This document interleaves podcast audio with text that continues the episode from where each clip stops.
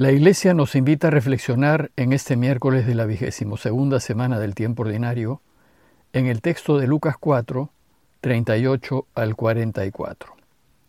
El texto dice así. En aquel tiempo, al salir Jesús de la sinagoga, entró en casa de Simón. La suegra de Simón estaba con fiebre muy alta, y le pidieron que hiciera algo por ella. Él, de pie a su lado, increpó a la fiebre y se le pasó. Y ella, levantándose enseguida, se puso a servirles. Al ponerse el sol, los que tenían enfermos con el mal que fuera, se los llevaban, y él poniendo las manos sobre cada uno, los iba curando. De muchos de ellos salían también demonios que gritaban, Tú eres el Hijo de Dios. Los increpaba y no les dejaba hablar porque sabían que él era el Mesías. Al hacerse de día salió a un lugar solitario.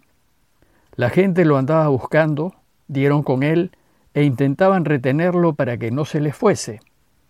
Pero él les dijo, también a los otros pueblos tengo que anunciarles el reino de Dios, para eso me han enviado.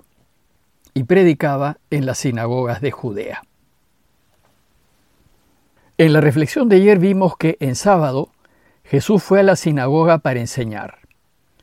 Si bien al anochecer de nuestro viernes empezaban las oraciones iniciales de la celebración del sábado, en la mañana del sábado las enseñanzas continuaban y solían durar toda la mañana.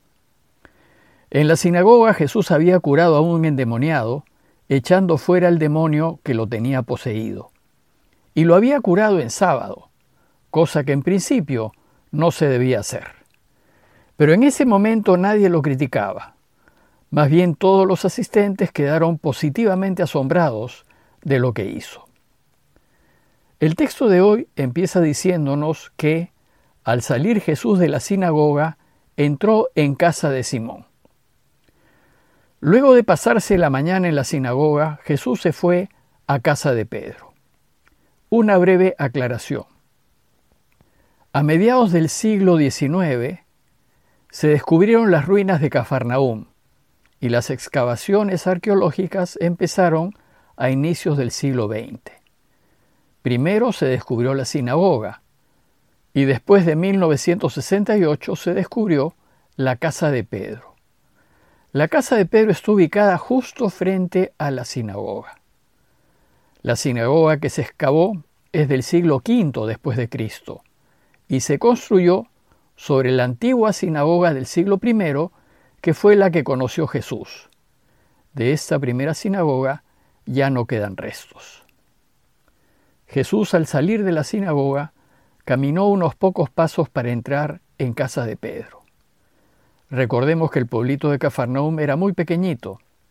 Las excavaciones han sacado a la luz solo seis manzanas cuadradas. No había más.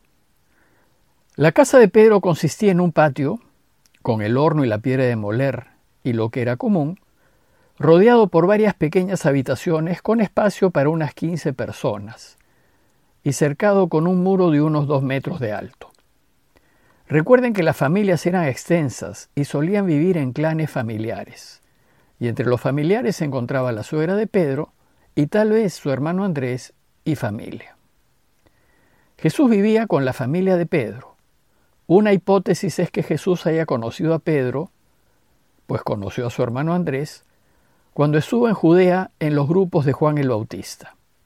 Y si fue así, es lógico pensar que cuando regresaron a Galilea se haya ido a vivir con Pedro. En cualquier caso, Jesús consideraba la casa de Pedro como su casa. Al entrar en casa de Pedro, seguramente le dijeron que la suegra de Simón estaba con fiebre muy alta y le pidieron que hiciera algo por ella. Acababa de curar al endemoniado en sábado. ¿Por qué no podía hacer lo mismo con la suegra de Pedro?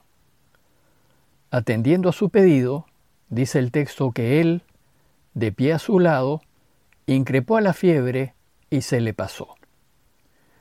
Lucas describe la curación como si se tratara de otro exorcismo, pues dice que increpó a la fiebre, es decir, le ordenó salir. Los pueblos antiguos creían que muchas enfermedades se debían a la acción de espíritus malos. Por ejemplo, los egipcios creían que los cuerpos humanos tenían 36 partes y que todas ellas podían ser poseídas por espíritus malignos. Y así había espíritus de sordera, espíritus de mudez, espíritus de fiebre, de locura, etc. Pero también había espíritus de engaño, espíritus de impureza, de mentira, etc. Pues los antiguos no distinguían claramente el mal físico del mal espiritual. De modo que cuando Jesús libera a los enfermos de sus enfermedades, eran claros signos de que está venciendo en el combate contra el mal que hay en el mundo. Jesús pues cura a la suegra de Pedro expulsando al espíritu que le producía la fiebre. Y ella, dice el texto, levantándose enseguida, se puso a servirles.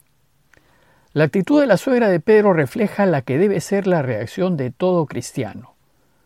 Cuando Dios perdona nuestros pecados y nos libera de toda culpa y de todo rencor y llena nuestras vidas de sentido, la reacción natural que debe brotar de nuestros corazones es la gratitud. ¿Qué puedo hacer por Dios? ¿Cómo puedo devolverle a Él todo el bien que me ha hecho? ¿Cómo retribuirle? La respuesta es ayuda, sirve, atiende, y preocúpate de que todos descubran a Dios, y así le agradecerás el que te haya librado del mal. Luego de curar a la suegra de Pedro, el texto nos dice que al ponerse el sol, los que tenían enfermos con el mal que fuera, se los llevaban. ¿Y por qué al ponerse el sol? Porque al ponerse el sol termina el sábado y empieza el primer día de la semana, el domingo, y entonces la gente ya podía salir de sus casas y llevarle sus enfermos. Con esto Lucas nos dice que, además de enseñar, otro de los trabajos principales de Jesús fue curar. Y como la enfermedad estaba ligada al pecado, se puede decir que su trabajo fue perdonar. Perdonar todo a todos. Dice el texto que él, poniendo las manos sobre cada uno, los iba curando. Los exorcismos se multiplican para mostrar que la buena noticia se difunde por todas partes. Y la escena que Lucas nos invita a contemplar es muy tierna. Es ver a Jesús ir de enfermo en enfermo, atendiendo a cada uno personalmente, imponiéndole las manos. Por medio de la imposición de manos, la Iglesia siempre ha invocado la presencia del Espíritu Santo. Y los malos espíritus que sí reconocen a Jesús lo revelan como el Hijo de Dios y el Mesías. Esta revelación es para los lectores del Evangelio, para nosotros. Nosotros debemos saber desde el inicio quién es Jesús. Los habitantes de Cafarnaúm lo irán descubriendo poco a poco, y sus propios discípulos recién lo reconocerán plenamente cuando sean testigos de su resurrección. Y dice el texto que Jesús increpaba a los malos espíritus y no los dejaba hablar. ¿Por qué no quería Jesús que se supiese que Él era el Mesías? Primero, porque Él es un Mesías muy distinto al esperado por el pueblo, y la gente no lo entendería. Segundo, porque que la gente sepa que Jesús es el Mesías no es importante, pues es información que entra en su cabeza y no en su corazón. Lo que importa es que lo reconozcamos como el Mesías y el Señor con el corazón. Y esto es un acto de fe y no de conocimiento. Y tercero, porque Jesús evitó siempre la fama. Lo que a él interesó es que su Padre reine y no el ser famoso. Jesús debió haber estado curando hasta tarde. Y luego Lucas nos dice que al hacerse de día salió a un lugar solitario. Al amanecer fue un lugar solitario. Y esta es la manera como los evangelios nos muestran a Jesús en oración. En los evangelios, y en especial en Lucas, la oración de Jesús es muy importante. Para él será una necesidad buscar constantemente a su Padre y confrontar con él las decisiones que iba tomando. Y esto es lo que deberíamos hacer nosotros orar constantemente y conferir nuestras decisiones con Dios. Sin embargo, la gente no lo deja en paz. Lo anda buscando y dieron con él e intentaban retenerlo para que no se les fuese. Una vez que descubrimos a Jesús no lo queremos perder, pues nos sana, nos ilumina la vida y nos reorienta hacia la felicidad. Pero Dios no es propiedad de nadie y no lo podemos retener. La misión de Jesús es el mundo, y en especial los más necesitados. Una vez que nos ha curado, no podemos quedarnos inmovilizados a su lado. Tenemos que ponernos en camino para servirlo y ayudarlo a que su Padre reine.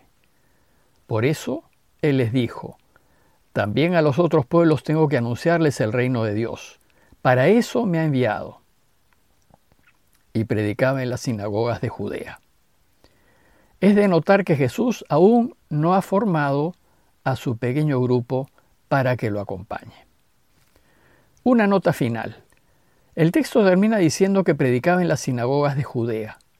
Esto es geográficamente imposible, pues estaba en Cafarnaúm, en Galilea, y muy lejos, 150 kilómetros de Judea. Sin embargo, en la mayoría de los principales pergaminos dice Judea. Los críticos piensan que el original debió decir que predicaba en las sinagogas de Galilea. Pero seguramente alguno de los primeros copistas, entusiasmado en mostrar que la misión de Jesús se extendía a todas partes, debió escribir Judea.